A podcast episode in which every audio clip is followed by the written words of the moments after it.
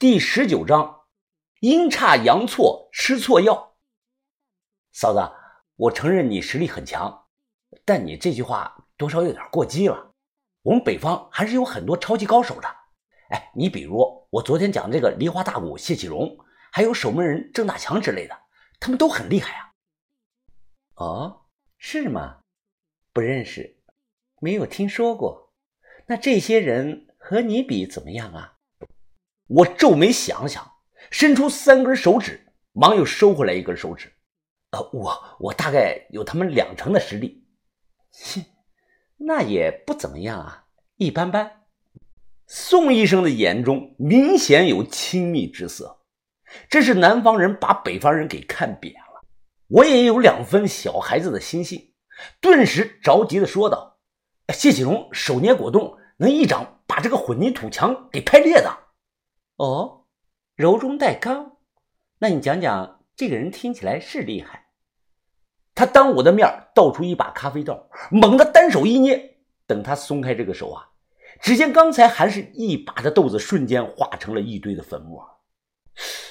看到这一幕啊，我倒吸了口凉气。一般说，这个咖啡豆的硬度比黄豆都高，能徒手将豆子捏碎成粉末，这不单要求手劲儿大。更要求强大的瞬间爆发力，我做不到。我能把豆腐捏成粉末就不错了。别忘了，宋医生的年纪才三十岁出头，这可怕了。难道南方人都是这种怪物吗？我接过这个热咖啡，喝了一口，很醇香，比我常喝的那个速溶咖啡好不少。不过，他这个应该叫手磨咖啡才对。正喝着这个咖啡呢。宋医生接了个电话，随后他急匆匆的拿起这个药箱，我去帮人输下液，很近的，十分钟回来。这个点儿估计没有人来，你帮我看下诊所。哦，好的，你去吧，嫂子，我在这里帮你看着。宋医生刚走不久，一名中年男人便捂着肚子啊跑进了诊所。哎呦，啊，医生，医生，快帮我拿一盒啊诺氟沙星啊诺氟沙星胶囊。你要什么玩意儿？我没听清楚。啊，诺诺氟沙星啊，我治拉肚子的啊。我你他妈赶紧点啊！我我快憋不住了，不，中午吃坏了肚子了。说完，他放了一连串的响屁。靠！你别拉我这里啊！我快速的扫了眼这个药柜，没有什么诺星胶囊，好像有泻立停。啊，谢谢谢立停也行。啊，你赶紧拿给我呀！我手忙脚乱的在药柜上翻找。刚才明明晃了一眼，现在呢，怎么又找不到了呢？足足的翻了有五分钟，才在这个柜子的角落里找到。我赶忙拿了个药，转身给对方，结果这个人阴沉着脸看着我：“你他妈的太慢了，已经下来了。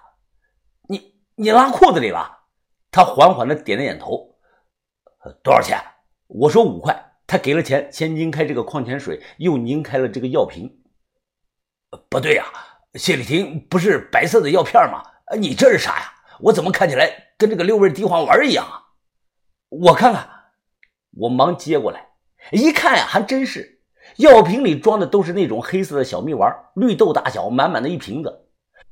我说可能是新包装，这个人呢也没有起疑，当场倒出来有几十粒，就这个矿泉水给吃了。吃完他打了个嗝，奇怪呀。这个药怎么有股菠萝味啊？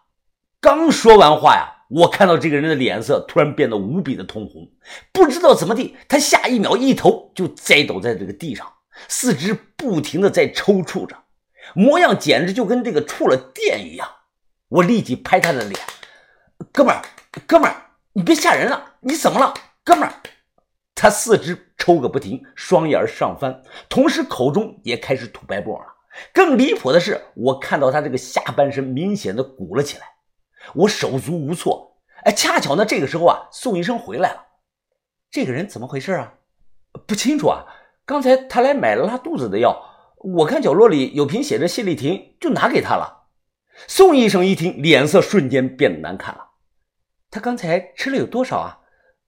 大概大概三十粒左右吧。宋医生立即就吼了起来：“哎呀！”那是我练功吃的蜜丸，我一次也只敢吃一粒。说完，他交代我用这个手抠这个人的嗓子眼他则将这个男的翻过来，大力的拍他的后背，起了效果了。这男的吐了一地。宋医生不敢停，仍旧大力的拍这个人的后背。紧接着，这个男的又吐了一地。看他的脸色没那么红了，宋医生这才松了口气。我把人扶到这个座位上，这个男的四肢仍旧在轻微的抽搐着。我让你帮我看着诊所，不是让你乱帮人拿药的。还好我回来的快，要不然这个人肯定没救了。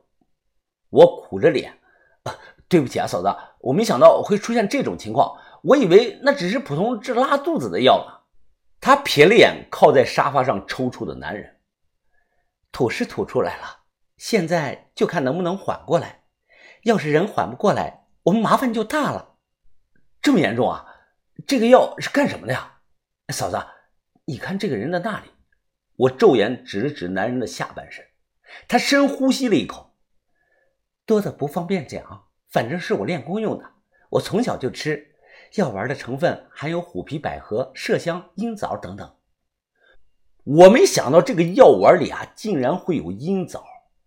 这个药我以前听范神医讲过，属于邪补之物。传闻当年痴迷炼丹术的这个嘉靖皇帝啊，每天要服三颗鹰枣。鹰枣的制作方法呢，我知道，但不讲了，反正很恶心。实在想知道的，自己去查资料。宋医生内功了得，他说自己一次呢也只敢吃一粒，而这个男的一次呢吞了有三十粒，后果是可想而知。又等了五分钟，那男的靠坐在这个沙发上，整个面部竟然是七窍流血，而他的脸色也由刚才的红色变成了白色。我赶忙试了一下这个人的呼吸，完全不出气儿了，好像死了。就算死了，这个人的那一块啊还是挺着的那个状态。由此不难想象这个药的效果有多么的刚猛，我吓坏了，忙放下诊所的卷帘门，问：“现在呢？我们该怎么办？”你小子闯出来的大祸，还问我怎么办？我还头疼发愁呢。啊，嫂子别慌，人又不是我们杀的，是他自己乱吃药给吃死的，跟我们有什么关系啊？你门口附近有没有监控啊？他认真的想了想，没有。就是小区正门那儿有个监控，照不到我诊所这里，啊，那就好办了。我去找个拉杆箱，咱们把这个人装在里头，等晚上人少了，连人带箱子给他丢到湖里去。他一听，叹了声气，唉，眼前也只能这么做了。这事儿你不要告诉我老公，我不想让他担心。就这样，天色眨眼到了晚上，把人塞吧塞吧装到这个大号拉杆箱里。装的过程中，我发现有点不对劲了。一般来说，人死后在几个小时内啊，四肢呢会变得僵硬。这个人没有，但我摸了他好几次这个脉搏和呼吸，人呢确确实实的是死了。我问这是啥情况呢？宋医生讲，可能是因为药效在人体内还没有散完。夜里十点多，我推着个大箱子，偷偷摸摸的来到了码头。左右看了看，见没人，我直接一脚扑通一声将箱子踹进了水里，怕箱子浮上来被人发现。我点了根烟，就在这个码头这里守着。哎，突然我回想到一个问题，一个最基本的逻辑问题：当年谢洪淹了这个小金山，连同整个老淳安县都沉在了千岛湖下，那可是在一九五九年的九月二十一号。